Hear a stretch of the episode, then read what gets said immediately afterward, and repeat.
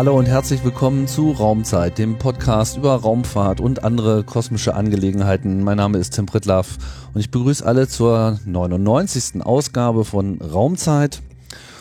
Und äh, heute bin ich mal wieder unterwegs gewesen und äh, befinde mich in der Schweiz, genauer in Bern beim äh, Center für Space Habitability und Space and Habitability. Space and Habitability, genau. Also hier geht's äh, um das Weltall und wie man da drin wohnen kann, mal kurz gesagt.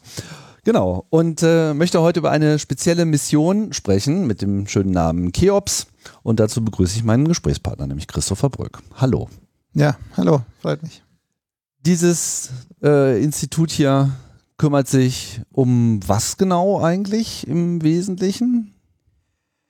Naja, wir sind Center for Space and Habitability, das ist relativ neu und geht es einfach um Forschung, äh, Exoplaneten und Planetenforschung mit Fokus auf Bewohnbarkeit.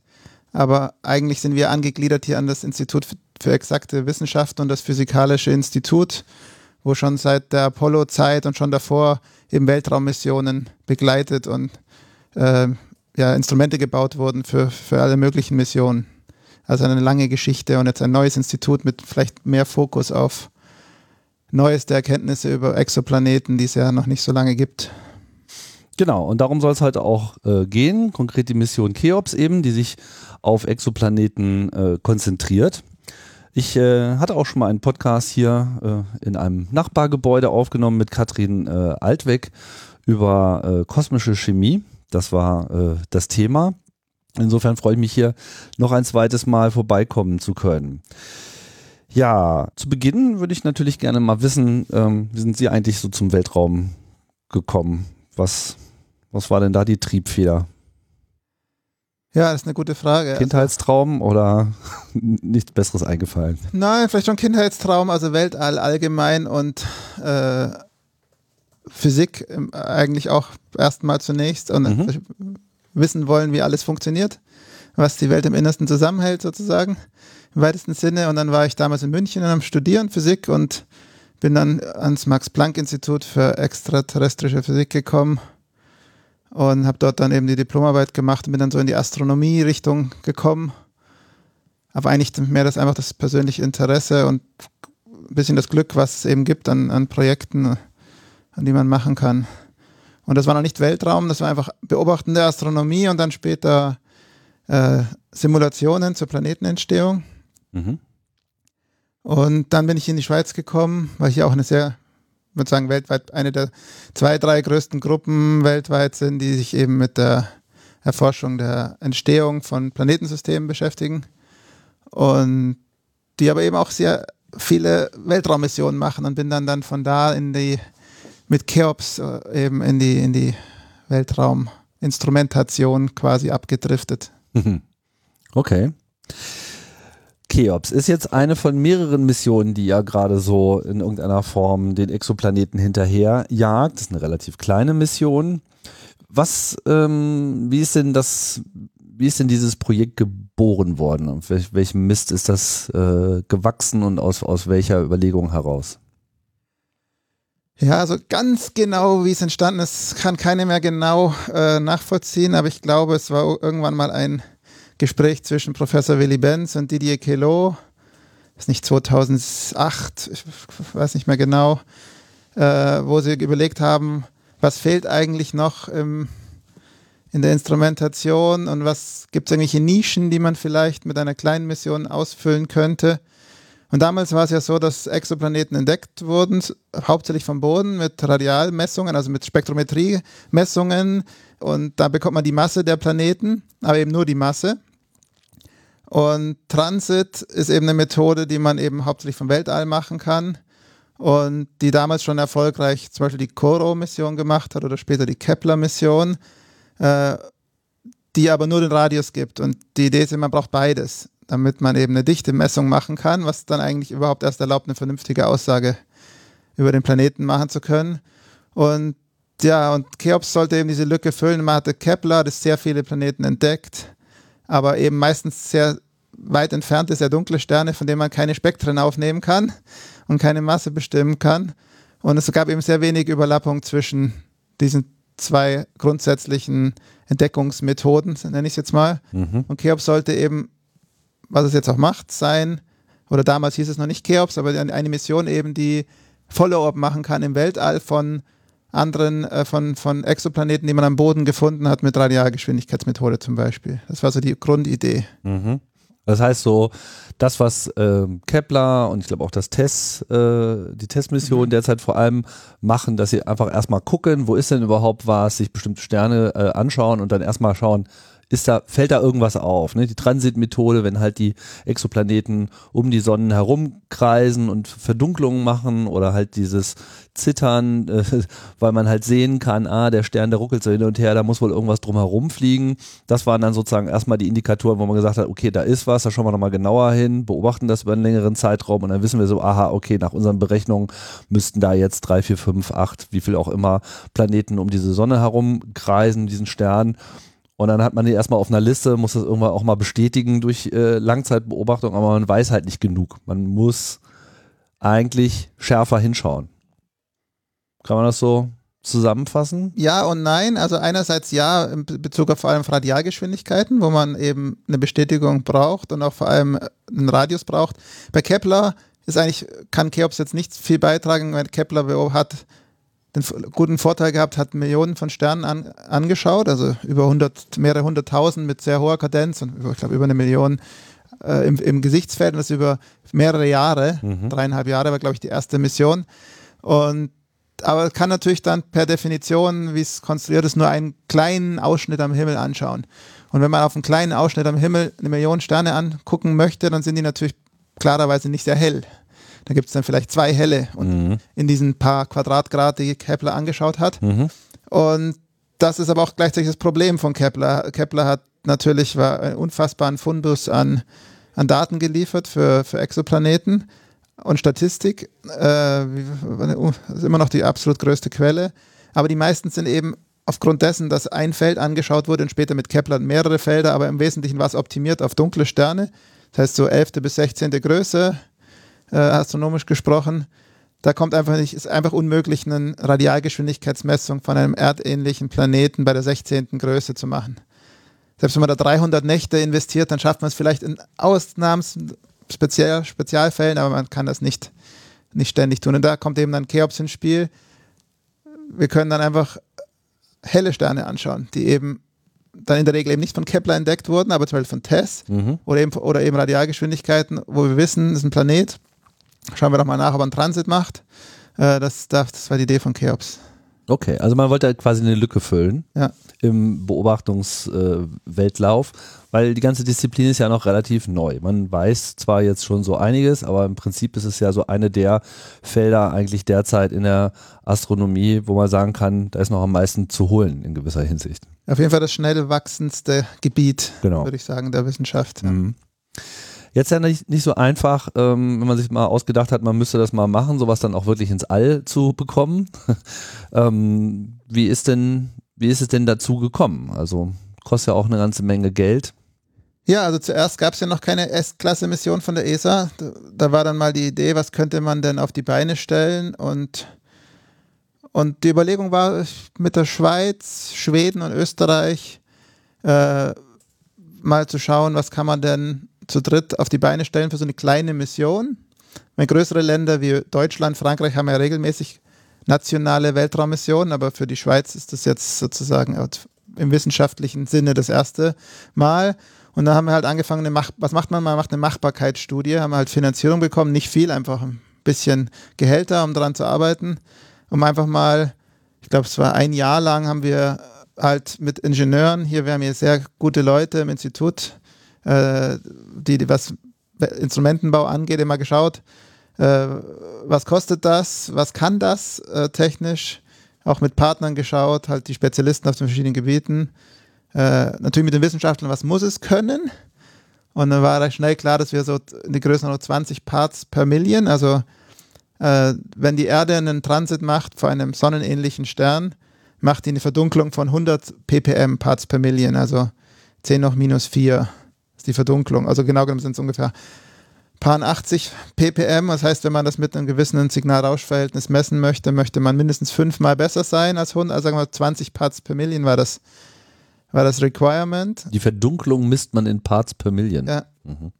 Deswegen Weltraum, weil man am Boden kann man das ja auch machen. Man kann natürlich eine Lichtkurve aufnehmen vom Boden, und man nimmt einfach jede Minute ein Bild und, und extrahiert dann den Fluss. Aber man, damals hat man so vom Boden typischerweise einen Tausendstel geschafft also ein Part per, also 1000 Parts per Million und vielleicht in super Nächten, an super Standorten auch mal 500 ppm. Heute schafft man so vielleicht manchmal, wenn man wirklich gut ist, 250 ppm vom Boden. Aber wenn man besser werden will, muss man ins All gehen, weil die Atmosphäre einfach zu unkonstant ist. Mhm. Also auch mit den großen Teleskopen in der Atacama-Wüste. Ja, mhm. Das nützt nichts, die Größe, weil die hellen Sterne machen so viel Licht, die kann man mit den großen Teleskopen teilweise gar nicht beobachten, weil die zu hell sind. Mhm. Und, aber für die Schwankungen nützt die Größe des Spiegels eigentlich nichts. Nützt ein bisschen was wegen dem Seeing, aber im Großen und Ganzen, wenn die Atmosphäre, wenn eine Wolke durchzieht, selbst eine unsichtbare, einfach eine höhere Wassergehalt als also so gerade eben noch, mhm. dann schwankt das schnell mal ein paar hundert ppm. Also muss man ins All. Genau. Mhm. Okay, aber es war schwierig, das zu finanzieren. Ja, das da war ich ähm, an der Finanzierung war ich nicht beteiligt. Irgendwann war das mal finanziert mit der Machbarkeitsstudie, haben wir Geld bekommen, auch von Ruag Space, die hier eine eigentlich die größte Space-Firma in der Schweiz ist. Äh, und also und vom ja, vom Ministerium SBFI, also wo Forschungsgelder geben. Einfach mal ein bisschen Geld, um mal ein bisschen konkreter zu schauen, wäre das machbar. Und am Ende kam raus, machbar, aber schwierig für das Budget, was wir hatten. Und wir hatten auch nur überlegt, Infrarot, also die ursprüngliche Idee war, sowohl im Infraroten als auch im optischen zu beobachten mhm. und einen Strahlteiler zu benutzen auf zwei Detektoren, einen Infrarotdetektor und eine CCD-Kamera. Ganz klassisch, wie früher eine Spiegelreflex-Digitalkamera war. Gleichzeitig, weil es würde dann noch mehr Informationen geben, da war dann aber relativ schnell klar, dass das wahrscheinlich zu teuer ist mit dem Infrarot. Ja, und das war dann der Stand, wo ESA die Ausschreibung gemacht hat, plötzlich jetzt für eine S-Klasse-Mission. Und S-Klasse ist so ein beschleunigtes Programm. Genau, also normal gibt es ja in der ESA eigentlich zwei Typen von Missionen. Es gibt die M-Class, also Medium, und die L-Class. Und L ist einfach Large und M einfach von finanziellen Möglichkeiten. Also meistens sind es so eine 500 Millionen, glaube ich, ist so eine L-Class und 200, 300 Millionen je nachdem, ist eine M-Class-Mission, wobei das meistens der ESA-Beitrag ist, aber es gibt ja dann noch Beiträge von den Ländern, die Instrumente finanzieren und so weiter. Mhm. Und S-Class war eben neu und hieß einfach, ESA zahlt 50 Millionen, Cost Capped, also maximaler Beitrag und schlagt mal was vor, so ungefähr. Der Rest muss von irgendwo anders ja. kommen. Mhm. Und das haben wir dann eben gemacht. Wir waren natürlich gut vorbereitet. Wir hatten gerade ein Jahr lang Feasibility Study gemacht, also Machbarkeitsstudie.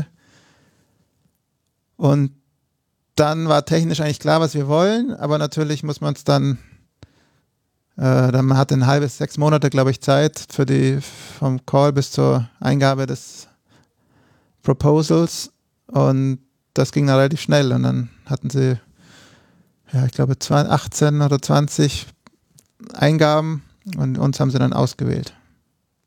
Das ist sicherlich ein Feiertag gewesen hier, oder? Ja, das war war gut. Kann ich mir vorstellen. Ähm, und wie läuft das dann äh, ab? Also wer, wer, also wer war dann letzten Endes beteiligt außer der ESA?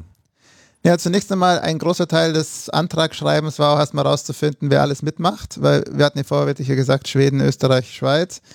Aber man kann keine ESA-Mission mit drei Ländern machen, weil am Ende müssen alle 22 sind es, glaube ich, ESA-Mitgliedstaaten auch zustimmen. Also in einem Mehrheitsentscheid auch wenn es keine teure Mission ist, will ja jeder was davon haben, sozusagen. Ja. Und am Ende waren wir dann elf Länder plus ESA. Oha. Also, und die muss man natürlich alle an einen Tisch kriegen. Und es hat dann noch ein paar Mal eine Umschichtung gegeben, wo am Anfang welche zugesagt haben. Aber dann sind ja andere Missionen noch gerade am werden oder nicht werden. Dann wird plötzlich eine Mission ausgewählt, die niemand erwartet hat. Bei den M-Missionen zum Beispiel. Und dann sagt ein Land plötzlich, oh, jetzt brauchen wir das ganze Geld für die M-Mission, wir haben kein Geld mehr für die S-Mission. Äh, und dann gab es noch ein paar Unterschiede. Aber jetzt sind so die Hauptländer sind eben Schweiz natürlich als Co-Leitung mit äh, der ESA. Dann ganz wichtiger Beitrag von Spanien, die die Bodenstation zur Verfügung stellen. Was sehr untypisch ist für die ESA, weil eigentlich die ESA immer die Bodenstation stellt. Aber das wäre einfach zu teuer gewesen. Und äh, Italien hat die Optik designt und gebaut und eingebaut in die mechanische Struktur. Die mechanische Struktur des Teleskops haben wir gebaut ähm, und alles getestet und kalibriert etc. Aber, aber das Teleskop, also die optischen Elemente kommen von, von Italien. Deutschland war noch sehr wichtig. Ähm, die haben die ganze, quasi die Kamera gebaut, also die Fokalebene mit dem Detektor, äh, die Ausleseelektronik, die super stabile Spannungsversorgung, also eigentlich das Herzstück also, wer der ist das, wenn man sagt, Deutschland hat es gebaut? Äh, DLR Berlin mhm. ähm, hat es gebaut.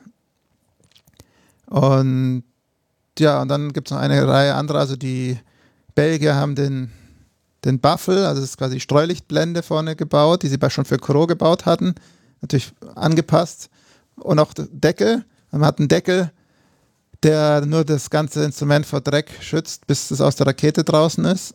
Und wo, wo das ist unser einziger Mechanismus, also es muss dann auch aufgehen, wenn es oben ist. Mhm. Und ja, Frankreich hat ähm, Bodensegment für die Datenreduktion mitge mitgearbeitet, England ebenfalls. Ähm, Schweden ist immer noch dabei, die helfen auch bei Datenauswertung. Ähm, Habe ich jetzt jemanden vergessen? Ungarn haben die Radiatoren gebaut, also die, die muss die Wärme wegkriegen mhm. und kühlt mit kühlen Detektor auf minus 45 Grad, passiv. Ähm, also nur durch Wärmeableitung. Wärme, Wärmeableitung, genau. Mhm.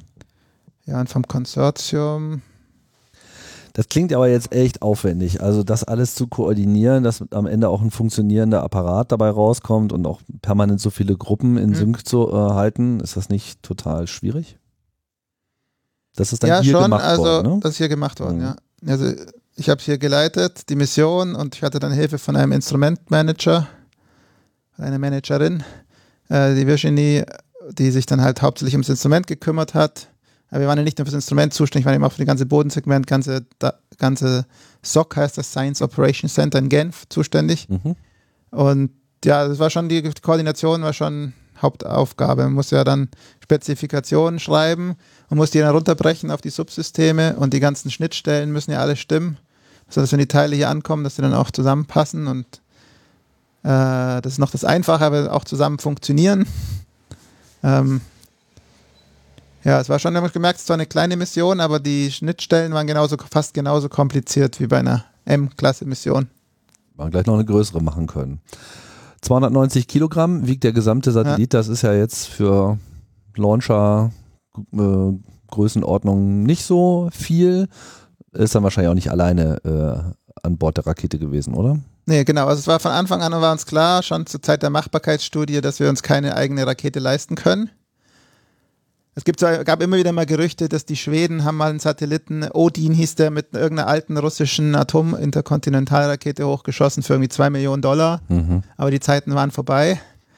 quasi, die haben es quasi nur bevor es irgendwie sozusagen das Verfallsdatum der Rakete abläuft, haben sie es noch ver, ist dann einfach irgendwo hingefahren, Rakete hoch und abgeschossen irgendwo auf dem Feld. äh, aber wenn man eine normale Rakete kaufen muss, dann ist es so teuer, das sprengt total unser Budget. Ja. Und deswegen war von Anfang an klar, dass wir als sogenannter Shared Ride irgendwo mitfliegen. Und dann zahlt man nach Gewicht meistens. Also wenn jetzt, sagen wir mal, der Launcher zwei Tonnen ins äh, niedrigen Erdumlaufbahn befördern kann und man wiegt aber nur 300 Kilo, dann zahlt man, und der andere Satellit wiegt vielleicht 1,5 Tonnen dann zahlt man halt nur ein Fünftel oder so vom ja. Preis und das dann schon, wird dann langsam erschwinglicher. Wie findet man da so seinen Ride? Gibt es da, gibt's da eine App für oder wen ruft Nein, man das war sehr schwierig. Also ich meine, als wir es dann mit der ESA gemacht haben, wir konnten sie dann aussuchen in dem Proposal, wer macht was und wir haben gesagt, ESA macht, macht ihr mal Launch, sucht ihr uns mal einen, eine Rakete äh, und bezahlt auch dafür. Also das war, das war sozusagen der ESA-Teil, ESA zusammen mhm. auch natürlich mit der Plattform. Also wir haben die den Satellit eigentlich äh, in Auftrag gegeben, was dann am Ende Airbus Spanien gebaut hat. Und die hatten ziemlich zu kämpfen. Also wir, wir wollten ja nicht irgendwo hin, sondern wir wollten ja in eine niedrige Erdumlaufbahn. Wir wussten auch, dass wir zwischen 600 und 800 Kilometer Höhe müssen. und dass wir in den so, sogenannten sonnensynchronen Orbit müssen. Das heißt, ähm, normalerweise, wenn ein Orbit um die Erde sich dreht, ist der fix und die Erde dreht sich aber um die Sonne. Das heißt, die Richtung der Sonne zum Orbit ändert sich über das Jahr. Und das aber, wäre aber für uns nicht gut gewesen, weil dann wäre die Sonne immer äh, mal von der einen, mal von der anderen Seite gekommen. Wir wären mal in Erdschatten gekommen, was gar nicht gut ist für die Temperaturstabilisierung.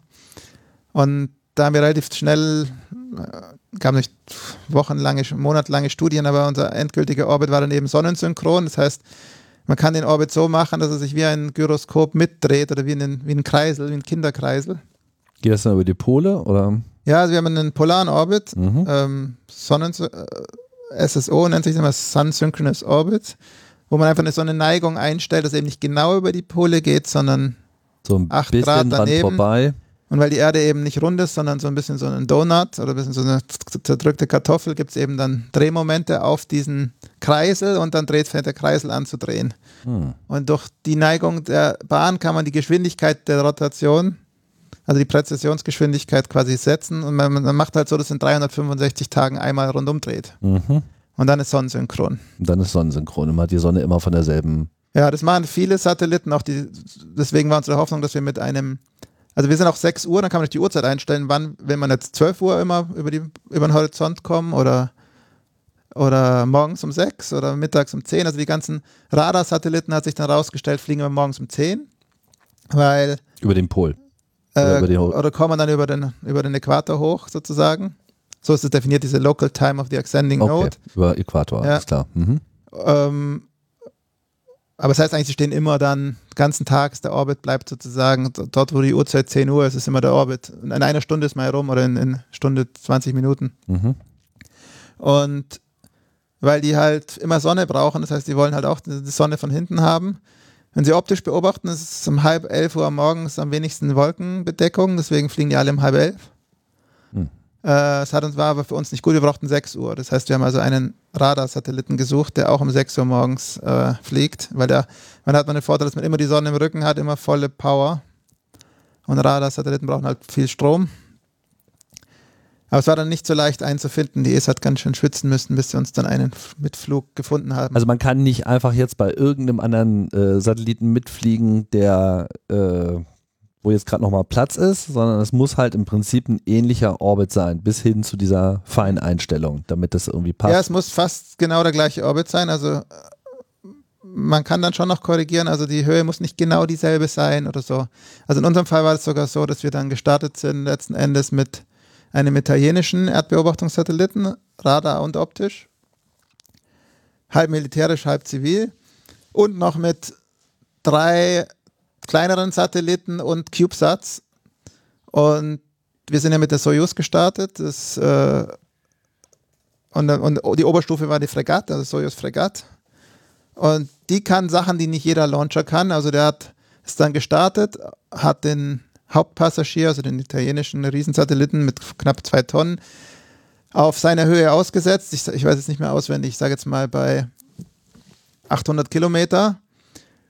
Hat da, ist dann wieder runtergegangen, hat den Launch-Adapter abgeworfen, damit er in der Atmosphäre verglüht, ist wieder hochgegangen, also von 400 Kilometer auf mhm. unsere 700 Kilometer, hat uns ausgesetzt und ist dann, und hat zwischendurch immer wieder das Triebwerk ausgeschaltet eben und dann, nachdem er uns ausgesetzt hatte, hat er dann noch die anderen zwei kleinen Kleinstsatelliten ausgesetzt und dann noch die CubeSats. Alle auf einer anderen Höhe. Okay. Aber was man eben nicht ändern kann, ist die Inklination. Klar. Äh, oder die Uhrzeit. Weil dafür braucht man wahnsinnig viel Sprit. Ja. Also schon die Höhe braucht schon Sprit, aber wenn man halt äh, eher leichter ist, als der Launcher schafft, dann hat er halt noch ein bisschen, und es war, war aber nicht so ganz die gewöhnliche Sache, dass der so viele Manöver gemacht hat, diese Fregatt-Oberstufe. Und auch so einen äh, Höhenunterschied mhm. auch ausgleichen muss. Ja. Klingt jetzt noch relativ viel. Ja.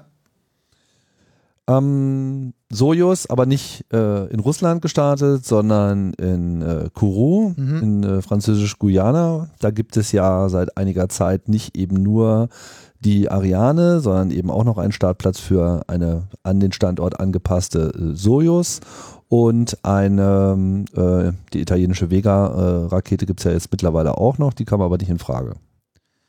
Nein, die Vega kam nicht. Ich meine, man muss eben auch einen, einen Passagier finden, der wo man mitfliegen kann.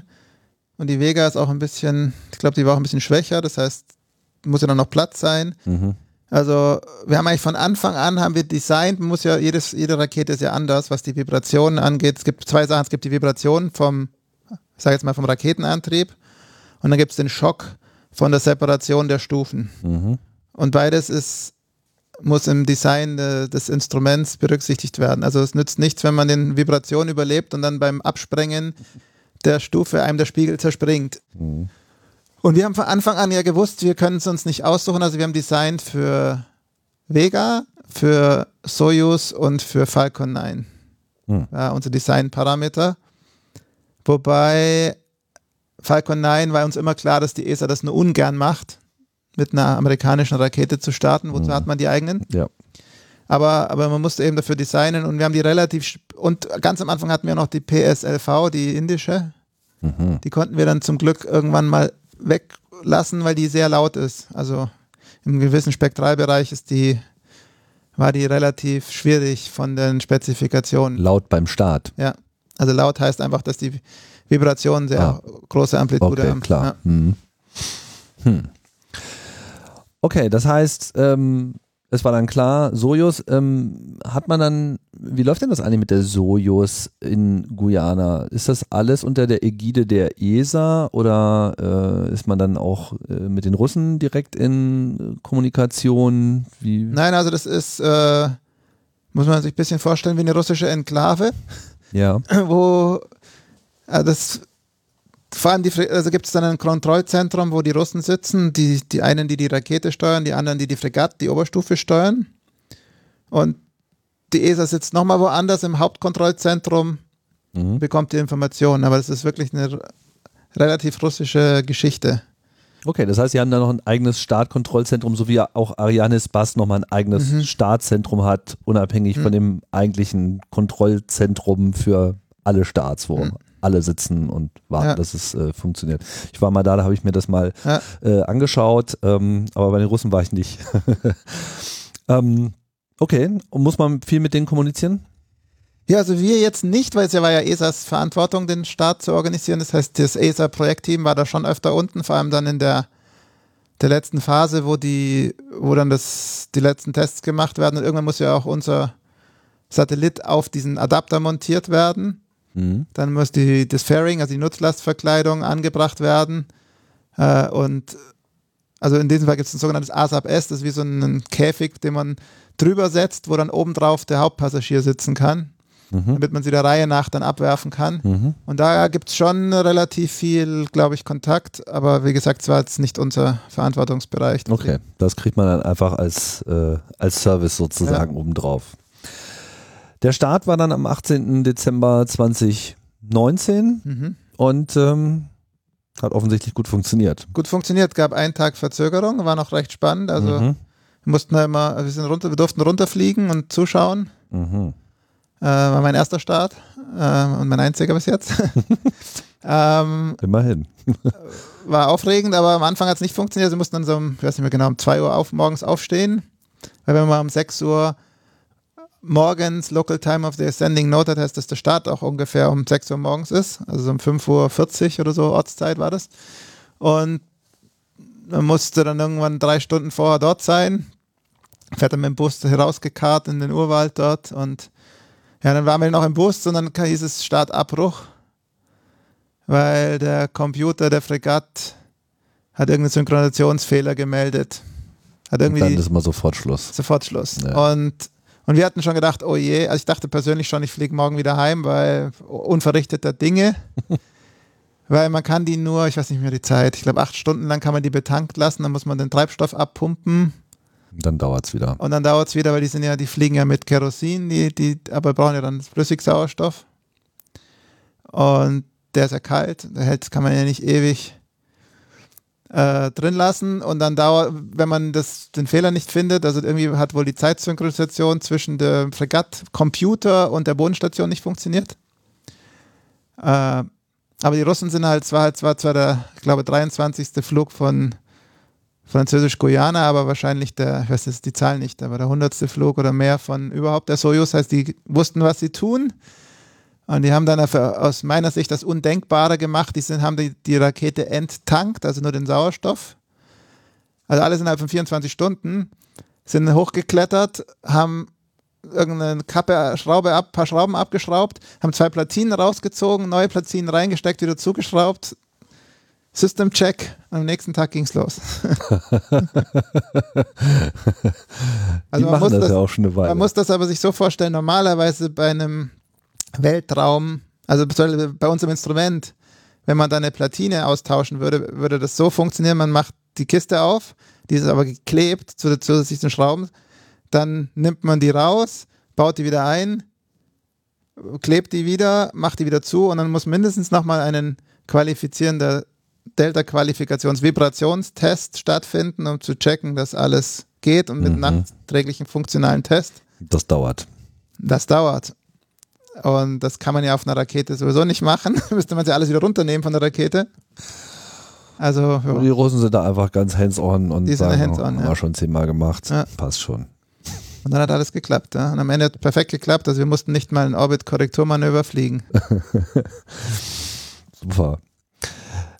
Ähm, was mich mal interessieren würde, ist, was ist denn eigentlich drin in so einem Satelliten? Wie, wie ist der so äh, aufgebaut? Was, was, wie, an was für Komponenten muss man denken? Klar, man hat jetzt so das eigentliche Instrument und die Optik und äh, den Spiegel und die entsprechenden äh, Klappen, die sich öffnen und schließen müssen, aber die ganze Kommunikation dieser einzelnen Teile ineinander, wie ist das äh, organisiert? Was für ein Aufwand wird da getrieben in so einem Gerät? Wie komplex ist das? Ja, es ist eigentlich relativ simpel, was die Kommunikation angeht. Ich meine, was muss in einem Satelliten drin sein? Ein Satellit muss, die Plattform muss dann erstmal mit Strom versorgen. Also normalerweise in einem Erdumlaufbahn sind es Solarpanels. Eigentlich bei allen Missionen, außer wenn man mal zu Uranus rausfliegt, dann geht das nicht mehr. Dann, Klar, dann irgendwelche RTGs. Mhm. Ja, nicht Reaktoren, aber meistens so radioaktive Thermonuklear Devices, also die durch die Wärme durch Zerfall einfach Strom erzeugen. Mhm. Äh, aber sonst sind es einfach Solarzellen, dann, dann halt irgendwie ein Power Converter, der einem die, die Spannung oder die Spannungen, die man so braucht, halt aus den unregulierten 32, irgendwie, also jetzt mal 21 bis 34 Volt Solarzellen Strom liefert. Und dann natürlich die, der Bordcomputer, also der das Raum, die Plattform steuert. Ähm, und die mechanische Stabilität, die ganze Struktur muss man bauen natürlich, wo dann auch die Instrumente montiert sind. Äh, dann braucht man irgendeinen Antrieb. In unserem Fall eigentlich nur, um Weltraum, Weltraumschrott ausweichen zu können und am Schluss wieder die Orbiting machen zu können, also um den nicht noch selbst zu Weltraumschrott zu werden am Ende der Lebensdauer. Mhm. Das ist wichtig. Ähm, und dann ganz wichtig die Lageregelung. Und es wird eigentlich in der Regel mit sogenannten Reaction Wheels, also mit Schwungrädern gemacht. In der Regel mit vier Stück. Drei braucht man, eins für jede Achse und ein viertes aus Redundanz. Redundanz. Mhm. Und da muss man sich so vorstellen, wie der Eisläufer, der die Arme anzieht und dann schneller wird, aber durch Drehimpulserhaltung, ähm, kann ich, wenn ich im Raumschiff bin und fange an, irgendwie ein, ein äh, Gyroskop hoch zu beschleunigen, dann fängt der Satellit an, in die andere Richtung zu drehen. Und so kann man halt in alle Richtungen den Satellit wenden und neigen, wie man will. Jeder, der schon mal so ein Fahrrad in der Hand gehalten hat, was, wo das Rad sich dreht genau. und die Bewegung macht, kann man sich die Kräfte ganz gut Oder vorstellen. Oder Motorradfahrer, der Sprünge macht und mit Gashebel sozusagen die Vorderrad hoch und senken kann, das ist das mhm. Gleiche. Mhm. Äh, und ja, und dann gibt es noch, in unserem Fall gibt es noch Magnet, äh, ja, Magnetotalker heißen die, also Magnetfeldsensoren, aber auch starke Elektromagneten, indem man das, da kann man dann das Erdmagnetfeld ausnützen, um auch ein Drehmoment zu erzeugen.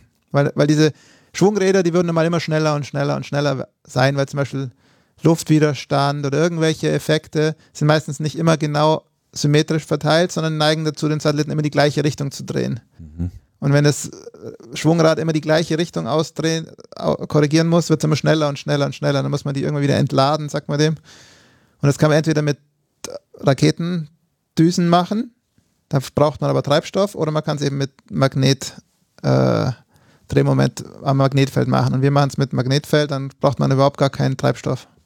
Magnetfeld der Erde? Ja. Wir sind in einem niedrigen Orbit, 700 Kilometer. Also Erde hat 6000 Kilometer Radius. Also 700 Kilometer ist nicht sehr hoch. Ja. Also man ist ja noch voll im Erdmagnetfeld und kann sich da quasi festhalten. Man bremst sozusagen die Räder mit dem Magnetfeld der Erde ab. Ja. Wow. Nicht gedacht, dass es geht. Diese ganze Plattform, muss man da alles neu erfinden oder gibt es da irgendwas, worauf man aufbauen kann? Nein, es gibt, also in unserem Fall äh, es wurde eine Ausschreibung gemacht und der Sieger der Ausschreibung war am Schluss ähm, Airbus Spanien und die haben eine sogenannte AS250 Plattform, das heißt ungefähr 250 Kilogramm, äh, weil es nicht ganz stimmt. Also die waren noch ein bisschen größer, als wir gebraucht hätten und die haben sie dann im Wesentlichen genommen und verkleinert, ähm, weil wir hatten eben Spezifikationen, dass wir als sekundärer Passagier in die, eben in diese Sekundärpassagier soll ich sagen, Löcher auf der Rakete passen müssen. Und da waren die Standardplattformen in der Regel zu groß. Und deswegen musste man es so ein bisschen verkleinern. Da mussten auch andere Schwungräder verwendet werden als eigentlich gedacht, weil die eben zu groß waren und ein paar Komponenten getauscht. Aber im Großen und Ganzen ist das eine existierende Plattform. Das heißt, die ganze, die ganze Software, vor allem die ganze Computertechnik, die ganze Redundanz von dem ganzen System, Antrieb war vorhanden und muss halt angepasst werden aufs, aufs konkrete Nutzung, aber es ist jetzt nicht, dass sie einen neuen Satelliten vom mhm. Reißbrett. Ist das dieses Astrobus-System, was da zum Einsatz kommt? Mhm. So heißt das. Also AS250 ist das Astrobus, jetzt möchte ich es nicht mit Astrium verwechsle. Ja, ich glaube, das ist dasselbe, ja. Mhm. ja. Okay, also man hat quasi so einen Baukasten, ja. wo man, womit man schon mal arbeiten kann. Also man muss jetzt nicht wirklich äh, Satelliten neu erfinden, sondern nee, nee, genau. man, man, man, man greift da einfach auf eine bestehende Technik, sucht sich was in der passenden Größenordnung. Jetzt waren wir bei 290 Kilo, 250 passt noch ein bisschen mit ein paar Anpassungen und dann kann man im Prinzip seine Konzentration auch auf das stecken, worauf man, wo man ja auch die Expertise hat, also Instrumente genau. etc. Datenkommunikation muss man dann komplett selber machen oder wird das dann auch schon so teilweise abgenommen? Ja, also Datenkommunikation funktioniert oft, auch in unserem Fall über das sogenannte PUS-System, also POS, also wofür steht das jetzt? Packet irgendwas System. Also man schickt Datenpakete, mhm. die halt standardisiert sind, gibt es eine, gibt's einen Standard. Die eigentliche Leitung, über die die geschickt werden, gibt verschiedene. Also wir kommunizieren jetzt mit dem Raumschiff über den sogenannten MIL-Standard. MIL-Bus, ein militärischer Bus. Äh, neuer wäre Spacewire. Äh, da kommunizieren wir mit unserer Kamera intern. Und am Ende werden aber sogenannte PUS-Pakete geschickt, die immer so funktionieren. Man schickt immer ein Telekommando zum Beispiel kann das Telekommando sein, lade die Applikationssoftware und dann antwortet das andere Gerät mit einem Paket, gibt es verschiedene eben, alles in Ordnung, Abge Befehl abgelehnt, Befehl fehlgeschlagen, Befehl ausgeführt, kommen wieder so Statuspakete zurück. Mhm. Und es gibt auch sogenannte Housekeeping-Pakete, die man einstellen kann. Zum Beispiel alle 60 Sekunden kommt ein Paket mit so Daten, Informationen, Gesundheitszustand, nenne ich es jetzt mal, des, des Instruments, die auch über diesen, über diesen PUS-Format äh, äh, gesendet werden. In unserem Fall werden die dann zum Raumschiff gesendet. Das Raumschiff hat einen Speicher und er weiß einfach, die Pakete vom Instrument gehen alle in Speicher 3 und da speichert er die ab. Und jedes Mal, wenn wieder Bodenkontakt ist, werden die, schickt das Bodenkommandosignal, schick mir alles, was du neu im Speicher hast und dann werden die runtergeschickt und dann gelöscht oder zyklisch überschrieben in unserem Fall. Genau, und die Bodenkommunikation war dann immer über Spanien mit den äh, genau. Bodenstationen dort. Gut, also äh, Cheops sagt man, ne? Cheops, Cheops, Cheops, wie man möchte. Ähm, der Start ist gelungen. Das Ding hat seinen Orbit gefunden, dann dieser sonnensynchrone Orbit, 700 Kilometer hoch war das dann in etwa. Ne? Und ähm, ja, dann muss man ja erstmal so ein bisschen alles in Betrieb nehmen und äh, testen. Das hat alles gut funktioniert. Ja, es hat super funktioniert. Also das allererste ist ja, man muss ja mal Kontakt bekommen. Also, ne, das erste nennt sich immer LIOP. Äh, äh, muss ich überlegen, wo die Abkürzung steht. Low Earth Orbit, Earth Orbit Phase. Launch, low, and, low, low, low, launch and Early Orbit Phase. So, ja. Und also in dieser Early Orbit ist erstes Mal das Enttaumeln der Plattform. Die, man versucht zwar den, den, die Rakete so zu entwickeln, dass die den möglichst Drehmoment frei rausspickt, aber ein bisschen dreht sich immer. Mhm. Und dann muss man es also erstmal enttaumeln. Das hat unsere Plattform autonom gemacht. Also die hat so eben durch diese Magnet, äh, Elektromagnete durch eine bestimmte Konfiguration kann man so machen, dass es sich dann am Erdmagnetfeld automatisch anti-sonnengerichtet austauschen taumelt. Hat auch funktioniert. Mhm. Und dann haben wir zwei sogenannte S-Band-Antennen, die omni, quasi omnidirektional sind. Die eine deckt die eine Halbkugel und die andere die andere Halbkugel ab, sodass man eigentlich immer Kontakt haben müsste, wenn man in Sichtweite der Bodenstation ist. Und dann hat schon beim ersten Versuch auf Antarktika hatten wir eine Station gemietet. Da hat schon gleich die Kommunikationsaufnahme funktioniert. Da wussten wir schon, es lebt.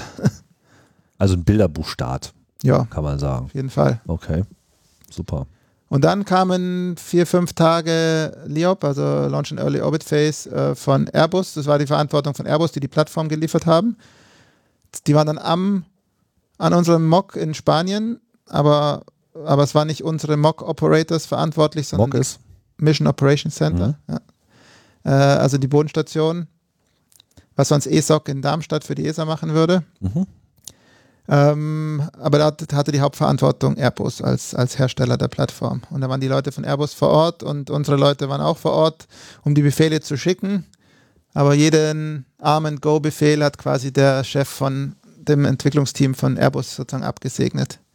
Und dann machen die halt so Checks, erstmal alle einzelnen Komponenten hochfahren. Also manches, klar, der Computer läuft.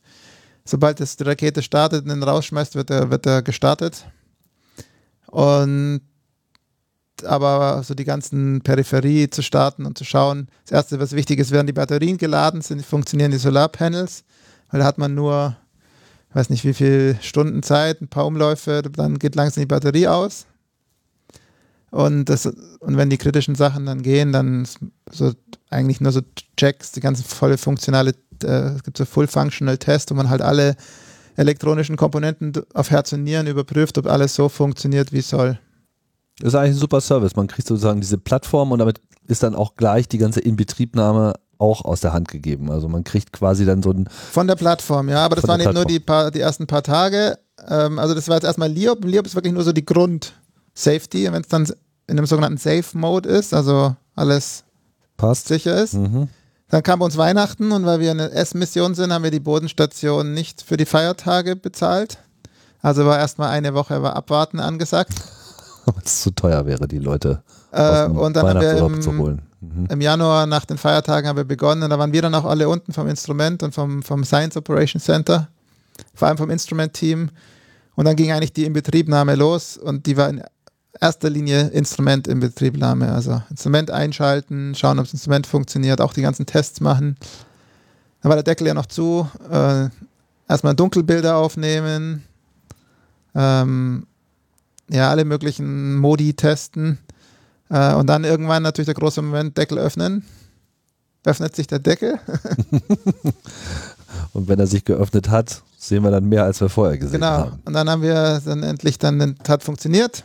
Da war natürlich ein großer, große Feier. Ist zwar triple redundant, sondern Deckel öffnen, aber weiß ja nie. Hat aber beim ersten schon funktioniert. Hat am ersten funktioniert. Was heißt denn triple redundant? Also drei verschiedene Ja. Mechanismen, wie man das Ding aufkriegt? Ne, nicht ganz, aber es gibt, äh, in dem Fall ist so, dass der funktioniert so, ist eine vorgespannte Feder, äh, die und drei Federn, die es vorspannen. Auf der anderen Seite ist ein Bolzen und der Bolzen ist ähm, so ein, wie sagt man dann, Memory Shape Alloy, also so ein Gedächtnismetall. Ist da dran und wenn man dieses Gedächtnismetall erhitzt, dehnt sich das aus und sprengt, bricht den Bolzen. Mhm. Und, die, und es gab auch drei Heizer für diesen Also Gedächtnis ist sozusagen eine andere, eine andere Form und durch Ja, die also- Hitze wird diese Form dann wieder angespült Genau. und springt. Also einfach länger, man drückt ihn dann zusammen Mhm. auf eine kürzere Größe und wenn er wieder erhitzt wird, Will er wieder länger sein. wird er wieder länger. Das ist der erste Mechanismus. Ne, das ist, Oder den gibt es dreimal. nein, nein, nein, nein, ich sage nur, die, die, Heiz, die, die Federn waren dreifach, die Heizer waren dreifach. Den Mechanismus, den, den Bolzen selbst gibt es nur einmal. Ah, okay. Also der hätte schon funktionieren müssen. Hat aber auch funktioniert und dann war der Deckel offen und dann kommt Licht rein. Und dann ist ja im Prinzip alles ready to run, oder? Ja, also wir haben dann schon noch einen Monat lang Messungen gemacht, das ist vor allem Kalibrationsmessungen. Also zunächst mal muss man ja schauen, wo schauen wir hin.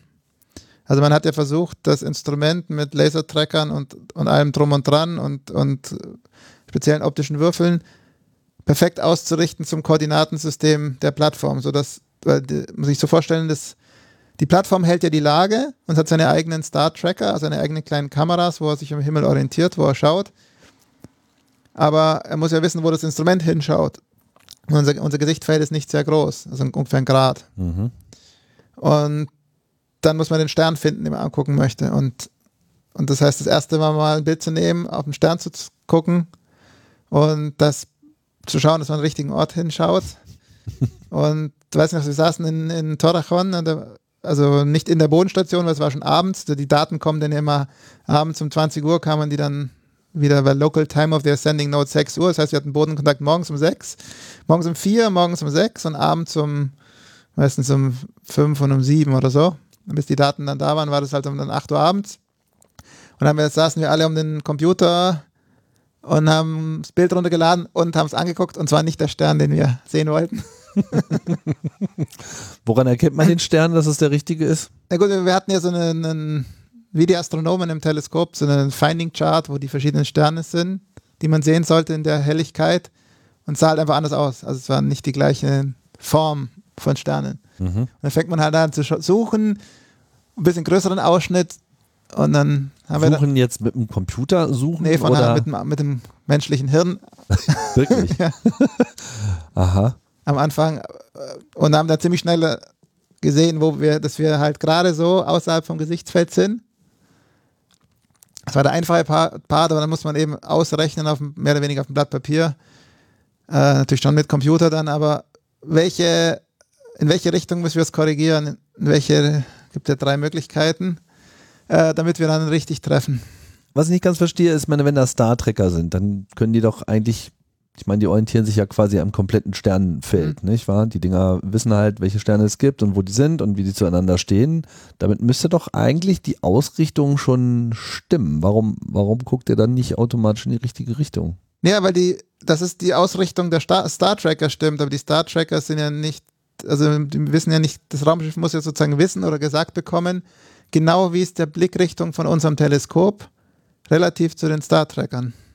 Mhm. Also die schauen ja sozusagen so nach links und rechts Ja, und das Teleskop schaut nach vorne. ja. Und der Winkel genau muss ja genau vermessen sein. In dem Fall besser als ein Grad genau. Okay, also es geht da um die Auflösung. Also grundsätzlich weiß man natürlich schon. Nein, nein, es geht nicht um die? Auflösung, es geht um das Wissen, wie genau habe ich das Teleskop auf der Plattform festgeschraubt. Ah, Oder auch, wie genau habe ich es charakterisiert im Labor, wo denn eigentlich die Blickrichtung ist. Also wie beim Feldstecher, ja, wo schaut denn der Feldstecher eigentlich genau hin? okay. Da kann man sich sozusagen vorher nicht, nicht sicher genug sein, wo es wirklich ist. Also in etwa weiß man ja schon, wo man hinguckt. Ja, Nur es geht jetzt auf hier darum, Grad, genau eben. man muss es eben sehr genau machen. Okay. So, und wie, und wie korrigiert man das dann? Ja, wenn man weiß, in welche Richtung man falsch schaut, dann muss man ja nur dem Raumschiff quasi System ein Offset geben. Und dann drehen sich die Rädchen und dann guckt er in die richtige Richtung. Und wir haben es drei verschiedene, Airbus hat es ausgerechnet, ist- wir haben es ausgerechnet und Mo- Mock hat es ausgerechnet, haben alle ungefähr das gleiche rausbekommen, mit dem gleichen Vorzeichen. Was wichtig ist auch das Vorzeichen.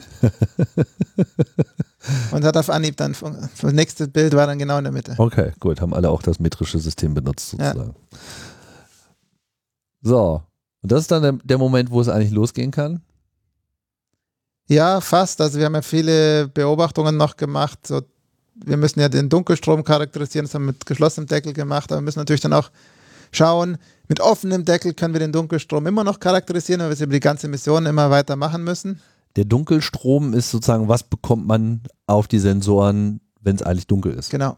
um das sozusagen so, ein- so einen Helligkeitsabgleich, so eine Mhm. Kalibration Genau. vorzunehmen. Mhm. Und auch Schönes ganzen, Wort übrigens. Dunkelstrom gefällt mir sehr. Äh, auch die ganzen, ja, wir haben ja verschiedene Messmethoden und zu schauen, funktioniert das? Stimmt, wenn ich einen Stern angucke, ich weiß, weil ich gucke Alpha Centauri an, ich weiß, wie hell der ist, bekomme ich so viele Photonen, wie ich erwarte. Mhm.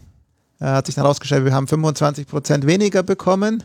Aha. Und nach längerem Studium hat sich herausgestellt, dass es ein Fehler in der Kommunikation im Interface mit den opt optischen Designern war, die Definition der Fläche. Und da danach waren es nur noch irgendwie 7% zu wenig. Und hat sich herausgestellt, die, die, die Quanteneffizienz des Detektors in absoluten Zahlen ist sehr, sehr schwierig zu messen. Und da war schon immer ein Fragezeichen. Und es gab noch eine andere Messung vom Hersteller, die ein bisschen anders war, als die die ESA gemacht hat. Und ja, gesagt, die Wahrheit liegt irgendwo dazwischen. Also dann haben wir gesagt, okay, jetzt noch auch 4% die quanteneffizient falsch in absoluten Zahlen. Ja, und am Ende hatten wir dann so ein 4 bis 5 Prozent noch Abweichung von der theoretischen Vorhersage. Da haben wir gesagt, ist dann gut genug. Bei alle Optiken muss man ja wissen, wie viel Transparenz und also, also es geht darum, wie, wie viel Photonen kann das, kann der Sensor tatsächlich zählen. Genau. Quasi. Man muss ja nach auch die Belichtungszeit einstellen, ähnlich wie beim Fotografieren. Mhm. Wenn man nicht überbelichtet und nicht unterbelichtet, muss man ja wissen, wie, wie hell ist der Stern dann. Und es gibt ja verschiedene farbige Sterne, also für verschiedene Spektraltypen, wie sensitiv ist unser Teleskop. Und Alpha Centauri ist dann ein guter Messpunkt, weil es sehr nah und ich habe das jetzt als Beispiel gesagt, das, das war nicht den, den wir genommen haben. So, Ah. Ich habe irgendwelche HD-Nummern benommen, die gerade die richtige Helligkeitsbereich hatten und gerade gut sichtbar waren. die sozusagen die Standardkerze in dem Ja. Moment waren. Ja. Mhm. Okay. Das heißt, in dem Moment wusste man, wir schauen in die richtige Richtung und wir können auch das, was da an Daten kommt, in eine korrekte Wahrnehmung übersetzen. Also wir, Ja. wir, wir wissen, was quasi diese ganzen Messergebnisse der einzelnen Instrumente tatsächlich bedeuten, abzüglich einer gewissen Schwankung, die sich dann wahrscheinlich auch nicht weiter, ja, die sich einfach nicht rausrechnen Ja. lässt, die man einfach so hinnehmen muss. Damit sind wir im Prinzip ja bei dem Instrument von Cheops. Kleiner Satellit und er hat ja eigentlich nur ein einziges Instrument, eben diesen Helligkeitssensor, aber da liegt die ganze Konzentration drauf, weil das ist ja die Information, die man haben will. Das heißt, das Ding ist im Wesentlichen einfach ein Auge, was sehr genau die Helligkeit eines beliebigen Sterns äh, wahrnehmen kann. Wie setzt man das jetzt ein? Also was, was unterscheidet dann jetzt auch dieses Teleskop von, von anderen Weltraumteleskopen? Also dann, die anderen haben ja auch eine Öffnung und nehmen, die anderen nehmen ja auch Licht auf. Ist sehr viel sensitiver, nehme ich an. Ja, also Sensitivität ist für uns nicht so wichtig, für uns ist wichtig die Stabilität. Also wir wollten ja diese 20 Parts per Million Mhm. messen und das ist ja keine absolute Größe, sondern eine relative Größe. Das heißt, was immer wir messen, muss konstant sein auf 20 Millionstel Teile. Und das heißt, der Fokus liegt auf alle Größen müssen sehr stabil sein. Das heißt, die Ausleseelektronik, irgendwann müssen ja die Elek also die Photonen fallen ja auf die Silizium und erzeugen dort Elektronen, werden dort gefangen und irgendwann werden die dann ausgelesen und von einem Analog-Digital-Konverter in irgendwelche Einheiten umgewandelt. Mhm. Und natürlich, wenn ich die Spannung an diesem ADC ändere, ändere ich das Signal. Also die Spannung muss, die Bias-Spannungen, sagt man denen, müssen extremst konstant gehalten werden auf Mikrovolt. Und ebenso müssen sämtliche Temperaturen auch vom Teleskop konstant gehalten werden, damit sich das Teleskop nicht verzieht während der Messung. Auch der Spiegel darf sich nicht ausdehnen und schrumpfen, weil dann würde die effektive Lichtsammelfläche sich ändern. Also hat man dann so ein Zero-Dur-Glas, das ist ein Glas, was sich fast nicht ausdehnt bei Temperaturänderung. Und, und zusätzlich wird alles aktiv kontrolliert. Also das Teleskop ist immer auf minus 10 Grad aktiv kontrolliert, stabil. Und der Detektor, der Chip ist auf minus 45 Grad auf 1 Milligrad, Millikelvin genau, Für einen Millikelvin genau. äh, Okay. muss es die Temperatur halten. Und die Ausleseelektronik ist auch auf 1 Millikelvin stabil. Aber wie kann man denn das regeln, wenn das eine, eine passive Kühlung ist? Man hat ja eigentlich gar keinen Einfluss. Sonnenstrahlen kommen an oder kommen nicht an. Ja, man Also- macht das eben so, dass man erstmal nimmt man einen guten Orbit, das heißt, wir, wir, wir, das Raumschiff dreht sich immer, es nennt sich Nadir-Log, das heißt, es schaut immer mit den, mit den Metallplatten, die die Strahlung abgeben, immer von der Erde weg, also immer ins Weltall. Also wenn es um die Erde dreht, dreht sich es immer mit, das immer wegschaut. Außerdem, äh, das wollte ich vorher noch sagen, zur Standardplattform, also die Standardplattform hat natürlich einige Modifikationen. Die eine Modifikation ist eben, dass die Solarzellen so angeordnet sind, dass sie Schatten machen für unsere Radiatoren. Also dass da nie Sonne drauf fallen kann. Jetzt Extra so ein Sonnenschild und die ganzen Solarzellen gehen auch einmal so halb rundum, dass die Sonne äh, alle Richtungen, in denen wir laut Spezifikation äh, hinschauen dürfen, zu einem gewissen Zeit des Jahres, sch- scheint die Sonne halt nie dorthin, wo sie nicht hinscheinen soll. Und auch die Erde, die Infrarotstrahlung der warmen Erde kommt so gut wie nicht auf diese, auf diese abstrahlenden Platten. Damit ist man schon mal relativ stabil, aber natürlich nicht stabil genug. Und was man dann macht, man, man kühlt passiv und heizt auf eine gewisse Temperatur. Also sagen wir, weil die, die CCD, wenn wir die nicht heizen würden, würde die irgendwie minus 140 Grad kalt werden. Ah. Und wir heizen sie dann auf minus 45 mit einem PID-Controller, also klassische Regelungstechnik, einfach an ausschaltet äh, mit Pulsmodulation, das Verfahren, wie lange die Heizzyklen sind. Verstehe. Also man sagt einfach rein baulich machen wir es erstmal so kalt wie es geht, damit das nicht stören kann und nicht äh, dazwischen kommt und dann hat man wiederum die Möglichkeit von der anderen Seite zu kommen und sagen, jetzt machen fahren wir das Ding einfach genau auf die Temperatur, die wir brauchen. Genau. Hm, pfiffig. Ja, macht man aber standardmäßig so. Ja, ja, gut. Schwierigkeit bei uns eben, dass es ja genau sein muss. Also wenn ich jetzt einen Telekommunikationssatelliten baue, mache ich es eigentlich genauso. Aber da geht es mehr darum, dass er nicht überhitzt und, und dass er innerhalb seinen 10 Grad Arbeitsbereich ist. Und bei uns ist halt nicht 10 Grad, sondern Millikelvin. Das ist halt ein bisschen schwieriger, aber das Prinzip ist das gleiche. So, das heißt, jetzt das Teleskop in place, schaut an die richtige Stelle, hat die richtige Temperatur, man weiß, was die ganzen Instrumente, wie man die Daten zu interpretieren hat. Worauf wird denn jetzt eigentlich geguckt? Wo kommen denn die Objekte jetzt her? Wir hatten ja vorhin schon gesagt, es geht ja hier nicht darum, neue Exoplaneten zu finden, sondern es geht ja darum, bestehende ähm, genauer zu untersuchen. Welche sind das? Wie viele sind das und, und, und, und wo kommen die her und warum gut, als, qualifizieren die? Als, als allererstes haben wir natürlich bekannte Sterne angeschaut, die schon von anderen Teleskopen beobachtet worden sind, einfach mal um zu vergleichen. Ob man auf dieselben Ergebnisse Wie kommt. Wie sieht es aus, genau. Mhm. Äh, und noch vor haben wir irgendwelche Standardkerzen angeschaut, die einfach wo davon ausgehen, dass sie kon maximal konstant sind. Weil Sterne sind ja nicht immer konstant. Manche mehr, mal weniger. Unsere Sonne ist super konstant für einen Stern. Mhm. Und um einfach mal zu verifizieren, noch in, im Teil des, als Teil der Inbetriebnahme, dass wir unsere 20 ppm erreichen. Und nachdem wir das dann geschafft hatten, haben wir dann angefangen, eben wissenschaftliche Ziele. Das war dann im April. Also es ging schon schon von Weihnachten bis äh, am 25. März hatten wir offizielle Commissioning erfolgreich. Mhm. Und dann ging es im April los mit der nominalen Wissenschaft. Ja, dann da gibt es eben ein Science-Team, also wir haben 80 Prozent der Zeit für die, das Konsortium, das das gebaut hat.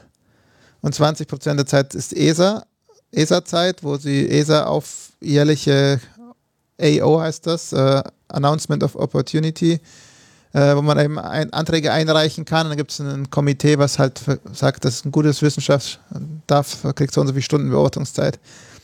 Und bei unserem Science-Team, ähm, die Ziele kommen von unterschiedlichen Quellen. Entweder sind eben mit Radialgeschwindigkeitsmethode am Boden wirklich Planeten gefunden worden und man vermutet von der Konfiguration her, dass es Transit machen könnte. Dann weiß man wann und dann sagt man halt, okay, in vier Wochen am 3 Uhr nachmittags ist der Transit, wenn er dann stattfindet und dann gibt man das ein. Also Transit ist, wenn der Exoplanet vor, der, vor dem Stern genau, vorbeizieht. Wenn er vor dem Stern vorbeizieht, aber man weiß in diesem Fall genau wann, weil man ja die Geometrie kennt. Mhm. Und dann sagt man halt, okay, der Transit dauert zum Beispiel drei Stunden, wir fangen vielleicht sechs Stunden vorher an und sechs Stunden danach und gibt man eben die 15 Stunden als Beobachtungsrequest ins im System programmiert halt, wo man das eingeben kann. Und dann, weil es ein Transit ist, ist es ja periodisch, sagen wir alle 30 Tage oder was immer die Umlaufzeit um den Stern ist, gibt man halt ein, kannst ihn alle 30 Tage beobachten und das unser Planungssystem sucht sich dann halt immer für ähm, für die nächste Woche. Wir machen einmal pro Woche einen Planungszyklus, sucht sich sozusagen wieder die nächsten sieben Tage lang die Beobachtungen zusammen, äh, möglichst wenig Leerlauf dazwischen zu haben und die möglichst interessanten Objekte nach einer Prioritätenliste eben äh, einzuplanen. Aber wenn, wenn jetzt der Satellit selbst einmal um die Erde, was haben wir gesagt, eine anderthalb Stunde braucht, dann kann er ja nicht permanent auf ein, ein Objekt schauen. Doch schon, also je nachdem, wo, wo das Objekt ist. Also wir haben eben diesen Orbit so gewählt, sonnensynchron. Ja. Kann sich so vorstellen, wir fliegen über der Tag-Nacht-Grenze. Also rechts, sagen wir, wenn es auf der einen Seite die Sonne, die Erde anscheint, auf der anderen Seite ist dunkel, fliegen wir im Idealfall genau über diesem Im Graubereich. Graubereich. In der Dämmerung. Und wir, und wir schauen mhm. von der Sonne weg. Aber wir können sowieso nicht zur Sonne schauen. Klar. Also wir können so, so 180 Grad man schaut so zur Seite sozusagen. Äh, von der Sonne weg, genau, man schaut zur Seite. Mhm. Und, und in diesem Feld, dieser Konus mit 60 Grad Halbwinkel, äh, können wir alles angucken. Ah ja, okay, verstehe. dann kommt schon, je nachdem, also wenn wir genau von der Sonne wegkommen, können wir ununterbrochen beobachten. Ähm, mit einer kleinen Problematik kann ich noch kurz darauf eingehen, aber wenn man ein bisschen mehr, sagen wir, am Rand der Beobachtungszone schaut, dann kommt dann schon die Erde immer wieder äh, dazwischen. Mhm. Dann gibt es halt Unterbrechungen. Also wir haben halt manche Beobachtungen bis zu 50 Prozent unterbrochen, erlauben wir. Äh, aber es gibt auch Beobachtungen, wo es quasi keine Unterbrechung gibt. Es gibt nur eine Sache, die wir nicht umhin können, das ist die sogenannte South Atlantic Anomaly. Das heißt, dass wir alle ja, immer zwei, drei Umläufe sind ohne, dann kommen wieder zwei, drei Umläufe mit und dann wieder zwei, drei Umläufe ohne. Da fliegen wir durch ein Gebiet äh, über dem Südatlantik, deswegen heißt es auch Südatlantic Anomaly, wo die Van Allen Strahl äh, Strahlungsgürtel so tief runterkommen, dass wir durch eine Protonen verseuchte Zone fliegen und dann sieht man einfach nichts mehr auf dem. Das sieht dann aus wie, wie ein alter Fernseher, der rauscht. Mhm. Weil wir so viele Teilcheneinschläge auf dem Detektor haben. Das ist so Brasilien und eben Südatlantik, so mhm. diese, diese Gegend ist das. Genau, da kommen einfach diese Strahlungsgürtel, die normal so auf 1000, 1200 Kilometer Höhe sind, kommen die halt runter bis auf 500, 600 Kilometer und da fliegt man halt voll durch. Da kann man dann nicht die ganze Zeit äh, zuschauen. Okay, aber ansonsten hat man dann do, doch einen relativ äh, guten Blick. Das heißt, es gibt so High-Quality-Targets, wo man sozusagen die ganze Zeit hinschauen kann und das hängt natürlich dann auch mal von der Jahreszeit ab, weil je nachdem, wie weit man denn jetzt sozusagen mit der Erde um ja, die Sonne genau. herum ist, hat man einen anderen Blickwinkel und dann man sich. Genau, extrem gesagt, wenn der Stern hinter der Sonne gerade steht, können wir ihn natürlich nicht beobachten. Mhm. Äh, sondern alles, was so in dem Drittel des Himmels, also wir können typischerweise ein Objekt zu drei bis maximal vier Monate lang beobachten. Wenn es genau in die andere Richtung ist, wenn es sozusagen in Richtung, also so von der Sonne weg äh, ist, dann kann man sozusagen auch nur die Hälfte der Zeit beobachten, weil man ja eigentlich da die ganze Zeit. Ja, der Orbit ist ja, unser Orbit ist ja immer so, dass er, dass er von der Erde weggeht. Also eigentlich können wir in dem Bereich, wo wir beobachten können, ist es so bei der Ekliptik plus minus 60 Grad können wir eigentlich dann drei Monate lang beobachten. Ja. Je weiter es am Rand vom Beobachtungsbereich ist, desto mehr haben wir diese Erd, Unterbrechungen, weil die Erde quasi ins Blickfeld kommt. Ähm, was wir nicht können, ist die galaktischen Pole. Einfach weil wir nicht senkrecht uns, wir können das Raumschiff nicht senkrecht zur Sonne drehen und zu den galaktischen Polen schauen. Und wie lange dauert das, wenn man jetzt ein neues Ziel in Angriff nimmt? Wie schnell kann man sich da so ausrichten? Ist das mal das, so eben? Oder? Das geht schnell, das dauert so eine Minute, zwei, dieser Slew, sagt man dem, also das Repointing. Und wir haben, glaube ich, jetzt meistens so vom Planungssystem so acht Minuten für so einen Wechsel. Also, man, also das Instrument ist dann aus oder es ist im Standby, es nimmt dann immer Daten, die es aber löscht sozusagen, damit der Detektor immer die gleiche Temperatur hat. Und dann fährt das Raumschiff, dreht sich mit den Schwungrädern auf die neue Position und mit einem zeitlich vorkoordinierten Befehl, also wir sagen immer Time Tag Command, also das Raumschiff hat so eine äh, Mission Timeline heißt die, also eine Zeitlinie, wo alle Telekommandos quasi hochgeladen werden, mit einer Uhrzeit versehen und immer bei der Uhrzeit wird es ausgelöst und dann, wenn halt dann, dann wird halt der Kommando ausgelöst, Instrument beginne die Messung und dann fängt das Instrument an zu messen. Äh, und was wir, wir messen nicht nur die Bilder, sondern wir bestimmen auch genau, wo der Stern ist und schicken das laufend dem Raumschiff, damit es noch Feinjustierung der Position machen kann. Aber das, das sind dann schon wissenschaftlich nutzbare Bilder. Mhm. Es wird einfach die ganze Zeit nachgetrackt, weil sonst gibt es eben thermoelastische Veränderungen da würde der Stern sonst so ein, zwei Pixel sich vielleicht bewegen auf dem Detektor und das will man nicht. Deswegen schickt man das immer dem Raumschiff und das Raumschiff berücksichtigt dann das und behält den Stern eigentlich immer am gleichen Pixel. So, und jetzt äh, ist es aber so, dass, dass der Blick, den man dann ins All wirft, äh, bewusst unscharf ist. Mhm. Was hat es damit auf sich? Ja, es gibt eigentlich, es sind eigentlich zwei Gründe. Der, der eine Grund ist ganz banal wir haben ein 30 Zentimeter Teleskop, das ist ja sehr winzig kleines, aber wir wollen eben auch sehr helle Sterne beobachten. Also wenn wir jetzt zum Beispiel äh, Alpha Centauri anschauen wollen, dann können wir dann nur irgendwie sieben Millisekunden oder so belichten, äh, bevor, bevor der CCD schon saturiert ist, mhm. äh, überbelichtet ist. Äh, das ist jetzt ein Extrembeispiel, weil äh, so helle Sterne gibt es nicht viele dafür sind wir auch nicht designt worden, aber aber unsere hellsten Sterne sind sechste Größe. Und wenn wir das auf einen Punkt fokussieren würden auf den Detektor, könnten wir die nicht beobachten. Also allein schon deswegen muss man so viele Pixel verteilen, weil sonst viel zu viel Licht da ist. Wir können nicht so schnell belichten. Also wir haben einen CCD, das einmal auszulesen dauert eine Sekunde. Selbst wenn wir nur das Fenster auslesen, was uns interessiert. Also wäre die kürzeste Belichtungszeit, die wir machen können, ohne was zu verlieren, wenn wir warten, während es ausliest, ist eine Sekunde.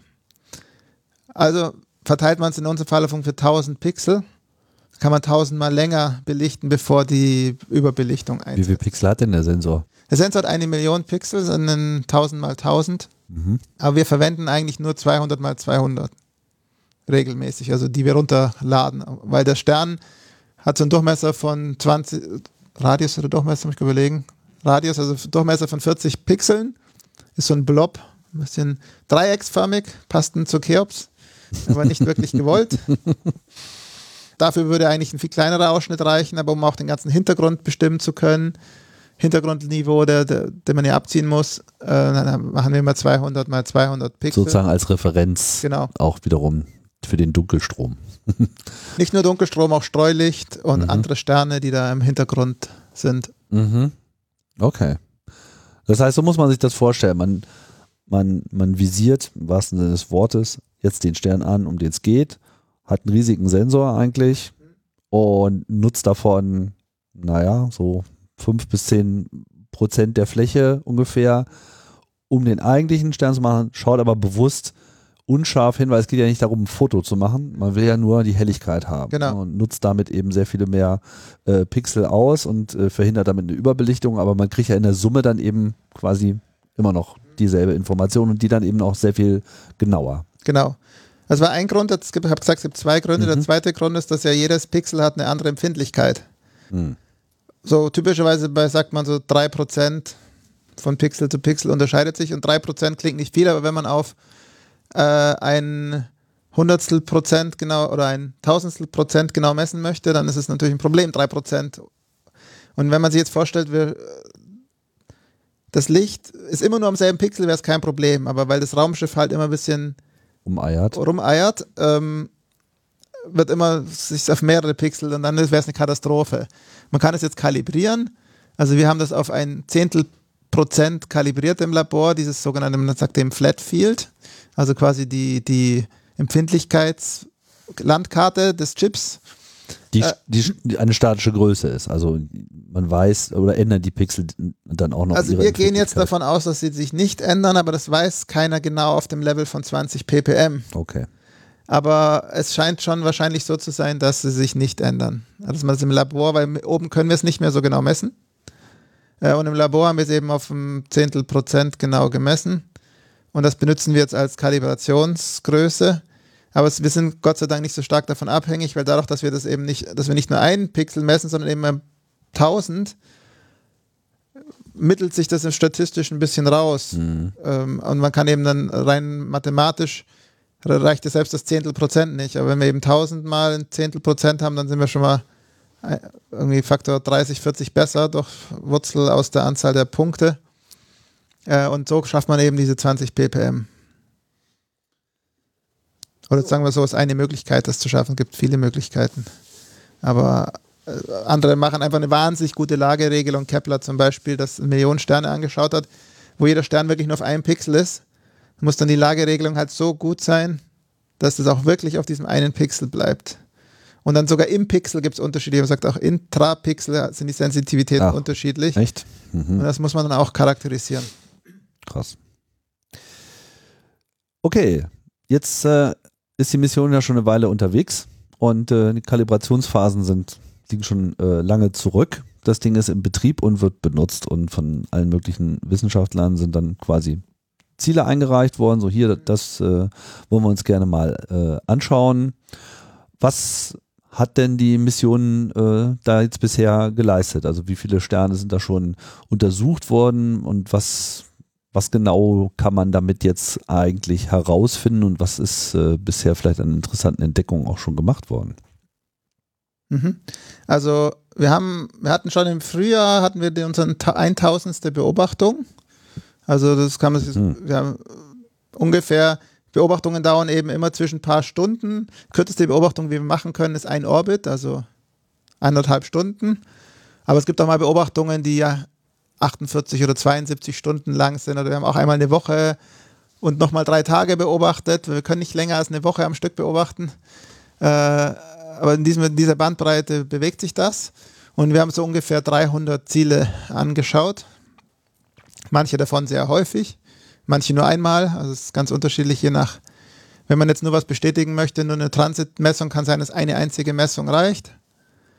Weil wir sind typischerweise mit einer einzigen Messung so ungefähr dreimal genauer als TESS, also dieser amerikanische Satellit, äh, der ja äh, für uns eigentlich ein großer Gewinn ist, weil er was ähnliches und doch was ganz was anderes macht als wir. Also der schaut auch helle Sterne an, aber versucht den ganzen Himmel abzugrasen, hat aber immer nur 27 Tage pro Stern und dann ist er wieder weiter beim nächsten.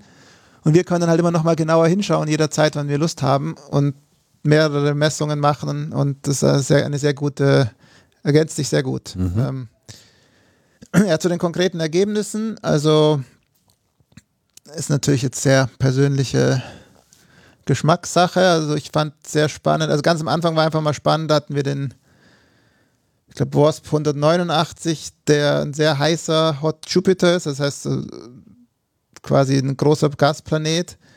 Und wo man eben nicht nur den Transit messen kann, sondern auch den Eclipse. Also das muss sich das so vorstellen. Transit deckt der Planet den Stern ab. Und bei der Eclipse deckt der Stern den Planet ab. Mhm.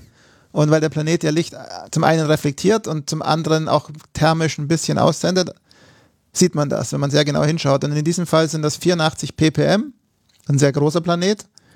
Äh, und man kann dann eben daraus schließen, dass er, ähm, wie die Atmosphäre aussieht, dass es hauptsächlich reflektiert, das Licht. Und für uns aber auch das Schöne, dass wir das auf 4 ppm genau messen konnten, diesen Dip. Mhm. Also das war einfach mal ein Leistungsbeweis von Cheops dass man so genau hinschauen kann und die Atmosphären, äh, Leute, die können dann halt da Albedo-Rückschlüsse ziehen, welche bestimmte Zusammensetzung der Atmosphäre ausschließen und so weiter. Mhm. Weil man einfach weiß, okay, so und so viel Reflexionspotenzial mhm. hat diese Atmosphäre und das gibt Rückschlüsse auf entweder die Beschaffenheit oder man kann zumindest genau, Sachen gibt's Wolken, gibt es keine Wolken zum mhm. Beispiel und gibt es Staub in der Atmosphäre und so. Mhm. Und dann, was etwas neuer war, ist ähm, TOI 178. Äh, das ist einfach so eine Nummer, wie bei all, bei all diesen Sachen. äh, und da haben wir eben, zuerst war die Idee, es gibt einen Co-Orbital-Planeten. Also das heißt, normal sind ja alle Planeten, die Erde ist auf ihrer Umlaufbahn allein. Es gibt jetzt nicht noch eine Erde mit einem Jahr Umlaufzeit, die irgendwie auf der anderen Seite der Sonne um die Sonne kreist. Und es gab in, in Daten, ich glaube in Kepler-Daten vor allem, gab es eben ein Signal, aber dass dort vielleicht ein so ein Co-Orbital ist. Also ein, das wäre der erste. Und hat eben eine Gruppe von unseren Wissenschaftlern halt da genauer hingeschaut und genauer gemessen. Und am Ende kam dann raus, es ist kein Co-Orbital, weil es wäre natürlich höchst spannend, kann sowas überhaupt entstehen? Zwei Planeten, die sich die eine Umlaufbahn teilen. Aber es sind Resonanzen, das heißt, wir haben dann dort sechs Planeten total gefunden. Äh, also min mindestens zwei waren davon, glaube ich, vorher nicht bekannt. Und die sind alle in Resonanz. Das heißt, wenn der eine Planet zum Beispiel vier Umläufe macht, macht der andere drei Umläufe. Und der eine 16 Umläufe macht, macht der andere fünf. Sodass dann immer zum gleichen Zeitpunkt zwei Planeten oder auch in der, in der Hälfte der Zeit, deswegen sah es so aus, als wenn in der Hälfte der Zeit da noch ein Planet ist. Mhm. Und da hat man dann eben ein, ein, Planetensystem gefunden von sechs Planeten, die zwar alle sehr nah am Stern sind. Also ich glaube, der engste hat ein paar Tage Umlaufzeit und der weiteste paar zehn Tage, also viel, alles viel geschrumpfter als unser Sonnensystem. Aber fünf von diesen sechs Planeten, wenn ich mich recht erinnere, sind alle in Resonanz. Und es hat extreme ähm, Einschränkungen auf, wie die entstanden sein können. Mhm. Weil die kleinste Störung würde diese Resonanz zerstören.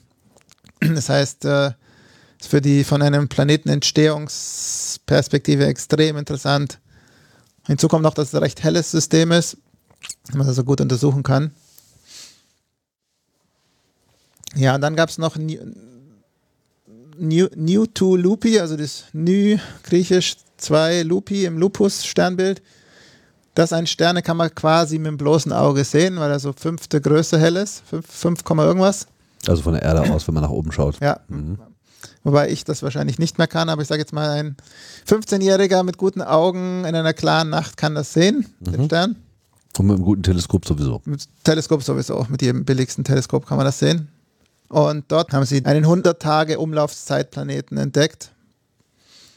Und das ist eben schwierig. Also unsere Erde hat ein Jahr, also 365 Tage, aber das macht natürlich dann auch, wenn wir jetzt Außerirdische wären und uns selbst beobachten würden, hat man jedes Jahr eine Chance, einen Transit zu sehen. Und das berücksichtigt noch nicht, dass die Wahrscheinlichkeit, dass die Geometrie richtig ist, auch immer abnimmt, je weiter man weg ist. Also sind die wahnsinnig schwer zu finden, aber eigentlich sind das die interessantesten, weil wenn wir von einem erdähnlichen Planeten sprechen, denkt man ja so, ein Jahr geht ein Jahr und ein Jahr geht nicht 20 Tage. und meistens dann auch viel zu heiß, mhm. wenn es ein Jahr 20 Tage geht, wenn es ein sonnenähnlicher Stern ist. Und das ist eben einer, der, der 100 Tage Umlaufzeit hat und der wurde da entdeckt, einfach auch weil Cheops flexibel ist und dann war zufällig in einem Window war ein nicht erwarteter Transit und dann kann man halt sich überlegen, wann könnte der wieder vor auftreten. Und dann haben sie ihn eben gefunden. Aber beim TOI 178 war es auch so, dass man zuerst fünf Planeten hatte und dann hat man gesagt, jetzt machen die so eine schöne Resonanzkette. Da fehlt noch einer, genau hier in der Mitte. Lass uns doch mal gucken, genau an dem Tag, wann der, und dann war da einer. Und das ist halt das Schöne bei Cheops, wenn man halt einfach eingeben kann, ich möchte an dem Tag beobachten um die Uhrzeit. Und es wäre so eine schöne Resonanz, fehlt nur noch ein Planet. Wäre doch schön, wenn einer ist. Und dann haben sie hingeschaut und hat geklappt. Also. Also ich könnte mir vorstellen, die Nachfrage nach Beobachtungszeit äh, ist nachgefragt. Ja, also im, im Science-Team, wo die eben elf Länder drin sind und da gibt es natürlich ständig, ich möchte nicht sagen Kämpfe, aber also der Science Team Chair Didier Queloz muss immer wieder sagen, beschränkt euch aufs Wesentliche. Also es nützt nichts, zwölf Projekte anzufangen und keins fertig zu machen, sondern machen schön der Reihe nach, dass man auch mhm. genügend Beobachtungen kriegt. Äh, aber lustigerweise auf ESA-Seite mit den 20 Prozent ist eher wenig Interesse.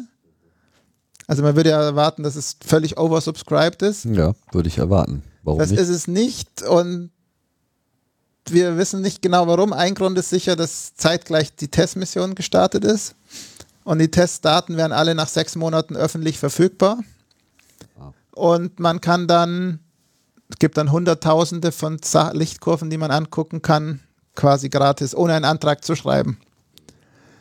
Und bei Cheops ist die Schwelle ein bisschen höher, muss eine wissenschaftliche Begründung, Antrag schreiben äh, und so weiter. Das ist sicher ein Grund. Äh, ein weiterer Grund könnte sein, das wollen wir jetzt für die Missionserweiterung verbessern, dass wir natürlich als Konsortium mit unseren 80% Beobachtungszeit, wir haben es momentan so geregelt, dass man, wenn wir was beobachten, ist es blockiert. Also dann kann man nicht weiter, keinen Antrag auf denselben Stern, weil es macht irgendwie keinen Sinn, wenn zwei Leute das Gleiche anschauen und es quasi vergeudete Beobachtungszeit. Mhm.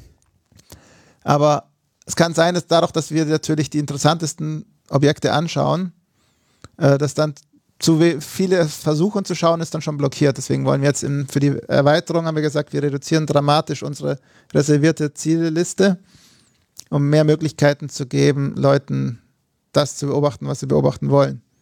Also wir wissen nicht, ob das ein Grund ist, aber es könnte ein Grund sein, dass mhm. vielleicht zu viel blockiert ist. Interessant. Obwohl ja, ich meine, gut, Tess, äh, Test veröffentlicht alle Daten nach sechs Monaten, das ist dann hier nicht der Fall. Wir veröffentlichen alle Daten nach einem Jahr nach der letzten Beobachtung oder anderthalb Jahre nach der ersten Beobachtung. Und das macht man deshalb nur so spät, weil. Ja, weil die Leute, die sich die ganze Mühe gemacht haben, mit, muss ja teilweise auch noch Bodennachverfolgung initiieren, damit man auch eine Chance hat, dann das zu veröffentlichen, bevor es jemand anders veröffentlicht. Mhm. Das ist schon relativ viel Aufwand und man muss sich vorstellen, man muss, ja, man muss ja genau wissen, wann man hinguckt und das ist manchmal nicht so leicht, weil diese Ephemeriden, sagen wir dem Ephemerids, wann genau der Planet den Transit macht, weiß man vielleicht irgendwann mal, aber über die Monate und Jahre wird es immer ungenauer. Man muss dann irgendwie versuchen zu erraten oder zu berechnen oder nochmal eine bodengestützte Radialgeschwindigkeitsmessung zu machen, um nochmal, wir können nicht mit Cheops auf jeden Stern drei Wochen schauen, nur um einen Transit zu finden. Und es ist mit relativ viel Aufwand verbunden das dann auch ordentlich zu machen und nicht vorbei zu. Ich kann mich jetzt eigentlich nur ein oder zweimal erinnern, wo sie wirklich dann falsch waren und wir verpasst haben den Transit. Und einfach um die Leute, die die Arbeit auch, auch zu, zu zu honorieren, dass man da sozusagen auch die Möglichkeit hat, was äh, Wissenschaftliches zu publizieren. Weil das sind ja auch viele Doktoranden, die das machen. Genau, das ist ja ein bisschen auch der Lohn äh, Genau. der Arbeit in der, in der Wissenschaft. Aber am Ende landen die Daten alle äh, öffentlich. Am Ende landen die alle öffentlich. Ja. Mhm. So, Dezember 19, jetzt haben wir äh, Ende 21, zwei Jahre sind rum und ich glaube, die Regelzeit der Mission liegt bei dreieinhalb Jahren. Mhm. Ähm, ist dann schon alles alle, der Treibstoff, oder lässt sich noch was erweitern? Also technisch gesehen können wir sehr lange beobachten. Also wir haben, wir brauchen keinen Treibstoff. Also wir brauchen Treibstoff nur für Kollisionsvermeidung und um am Ende sauber sozusagen den Orbit zu verlassen und nicht selbst als Weltraumschrott zu enden. Mhm. Äh, ansonsten brauchen wir überhaupt gar keine äh, Consumables, wie sagt man denn auf, auf Deutsch? Verbrauchsmaterialien. Verbrauchsmaterialien, Mhm. ähm, weil wir ja nur Strom brauchen. Mhm. Und Solange die Technik funktioniert, funktioniert dann die ist die Technik. Frage, Mhm. funktioniert sie noch oder nicht? Das, Ja. Es kann ja immer mal sein, dass ein Schwungrad ausfällt. Wenn dann das zweite ausfällt, dann sind wir nicht mehr fähig, wahrscheinlich gute Ausrichtung zu machen. Aber noch gehen alle. Noch geht alles. Ähm, und was unser hauptlimitierender Faktor sein wird, also wenn nicht irgendein Elektronikbauteil doch in ein hochenergetisches Teilchen getroffen wird, einfach kaputt ist, Klar. ist der Detektor. Der Detektor ist ein normaler CCD-Detektor und der hat einen optimiert auf sehr, sehr geringen Dunkelstrom und sehr hohe Konstanz von der, von, von der Sensitivität her. Aber er wird ständig von Teilchen bombardiert, insbesondere wenn wir diese South Atlantic Anomaly durchqueren. Mhm. Und wir haben ungefähr 100 neue sogenannte heiße Pixel, Hot Pixel pro Tag. Ein, ein heißes Pixel heißt einfach, dass es nicht quasi keinen Dunkelstrom produziert, also ein normales Pixel produziert in einer Minute vielleicht ein Count Dunkelstrom und man kann 65.000 Counts Licht sammeln pro Pixel, äh, sondern die produzieren dann halt plötzlich, weiß nicht, unterschiedlich von, von 1 bis 10.000 pro Sekunde oder so. Das sind einfach dann heiß. Wir sagen den Hot Pixels. Warum? Ja, warum weiß man nicht so ganz genau. Man muss sich so vorstellen, das ist ja ein, ist ein, das wird was beschädigt. Das ist quasi ein monokristallines Silizium. Und die Teilchen, die Protonen zum Beispiel, zerstören das Kristallgitter und machen dort Fehler, Fehlstellen im, im Kristall und dann ist der Abstand zum Leitungsband, der, wo diesen Dunkelstrom erzeugt, plötzlich viel kleiner und dann gibt es viel mehr Dunkelstrom. Aber es gibt verschiedene Mechanismen. Im Wesentlichen muss ich vorstellen, es ist eine Beschädigung der Kristallstruktur durch Bombardierung mit geladenen Teilchen. Die so einen kurzfristigen Blitz erzeugen und langfristig unter Umständen die Qualität des CCD mindern. Genau. Also es gibt auch diese kurzfristigen Blitze, die sehen wir auch immer, dass immer wieder mal so ein kosmisches Ding ist. Aber meistens ist danach alles wieder gut. Manchmal ist eben danach nicht alles gut, sondern das Pixel ist dann plötzlich hot geworden und hat plötzlich eben einen viel höheren Dunkelstrom. Dauerhaft. Dauerhaft. Ah. Manche verschwinden auch wieder. Also ist, wir haben zum Beispiel pro Tag werden 200 neue erzeugt und 100 verschwinden.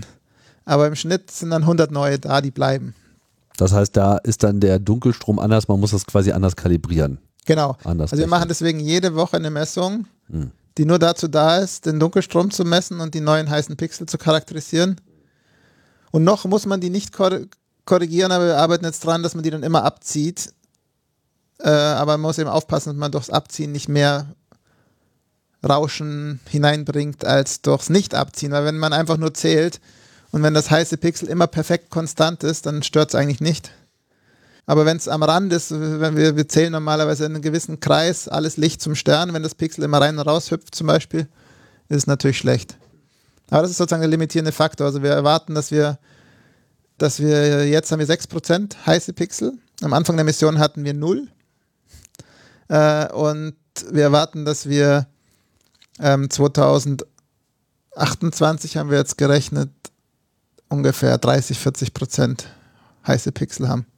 Aber die sind dann nicht automatisch unbenutzbar, man muss nein, nein. anders mit denen Also wir haben umgehen. auch Simulationen gemacht, weil wir jetzt eben überlegen, wollen wir die Mission verlängern. Die ESA macht einen, ein, ein Review für aller Missionen immer im Dreijahresturnus für Verlänger mögliche Verlängerungen. Da sind wir jetzt auch das erste Mal dabei. Mhm. Da würden wir dann von Ende September um zwei weitere Jahre verlängern, also weil der Turnus so fällt. Und da haben wir gerade berechnet, dass wir erwarten, in den nächsten drei oder auch sechs Jahren, auch schon für die übernächste Verlängerung, ja, eigentlich nur 10% Performance einbußen bei den dunkleren Sternen. Bei den ganz hellen Sternen ist sowieso kein Problem. Also die ganz hellen Sterne, die sind so hell, da machen so ein paar Dunkelstrompixel nichts aus. Merkt, sieht man gar nicht.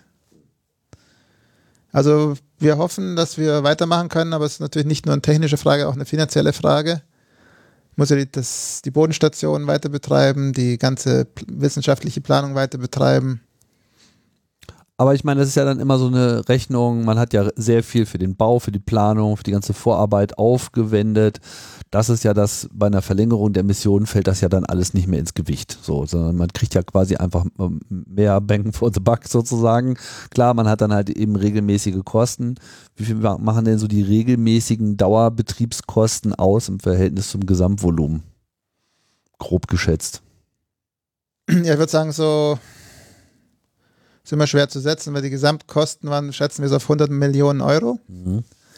Aber man weiß bei den Partnerländern nicht genau, wie viel die ausgegeben haben. Es ist dann immer so, Deutschland hat zum Beispiel versprochen, das Kernstück zu liefern, diese super stabile Kamera und waren dann auch für die Finanzierung zuständig. Also und haben dann auch geliefert, wie, wie gewünscht und funktioniert super. Deswegen kann man nicht genau sagen, wie viel Geld sie ausgeben, aber ungefähr 100 Millionen. Und wir schätzen ungefähr ein Prozent der Kosten braucht man so pro Jahr als laufende Kosten. Mhm. Okay, also eine Million ist ja eigentlich noch, ist ja noch, geht ja noch. Ja, geht, noch, geht ja noch, aber äh, muss, muss auch, auch muss auch erstmal von jemandem bezahlt werden, klar. Dann, aber ich meine, von ESA-Seite ist es deutlich günstiger. Also die Million war jetzt auf Schweizer und Hauptmissionsseiten, wenn wir die gesamte Mission leiten. Das ist ja auch das Besondere an Cheops, dass wir seitdem wir das Commissioning abgeschlossen haben, haben wir, hat ESA uns die Verantwortung quasi komplett übergeben und wir leiten die Mission komplett allein. ESA ist immer noch beratend und unterstützend dabei. ESA ist auch der Launching State, das heißt, sie sind verantwortlich, wenn das, wenn jetzt Cheops auf irgendjemanden abstürzen würde, wäre ESA schuld.